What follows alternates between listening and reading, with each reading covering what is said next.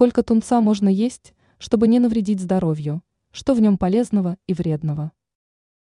В состав тунца входят макро- и микроэлементы, аминокислоты, жирные кислоты и биологически активные вещества.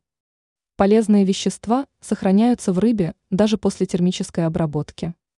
Эксперты Роскачества рекомендуют употреблять эту рыбу в любом виде – вареном, на пару или гриле, в консервах, в собственном соку и масле.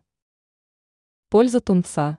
Благодаря высокому содержанию белка и витамина D рыбу полезно есть для поддержки зрения, сердечно-сосудистой системы, помощи в работе мозга и нервной системы, наращивания мышечной массы и укрепления костей. Сколько есть тунца без вреда для здоровья? Рекомендуемая порция для взрослого человека составляет 150 грамм.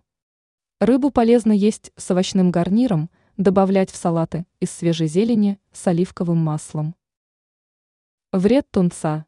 Представителям семейства скумбриевых свойственно накапливать ртуть в частях тела. Из-за такой особенности употреблять в пищу слишком крупные тушки тунца и есть слишком много рыбы не рекомендуется. Тунец нельзя есть людям, которые страдают дисфункцией почек, и аллергикам, у которых подагра – мочекаменная болезнь. Ранее мы рассказывали о сардинах, тунце и других самых полезных видах рыб.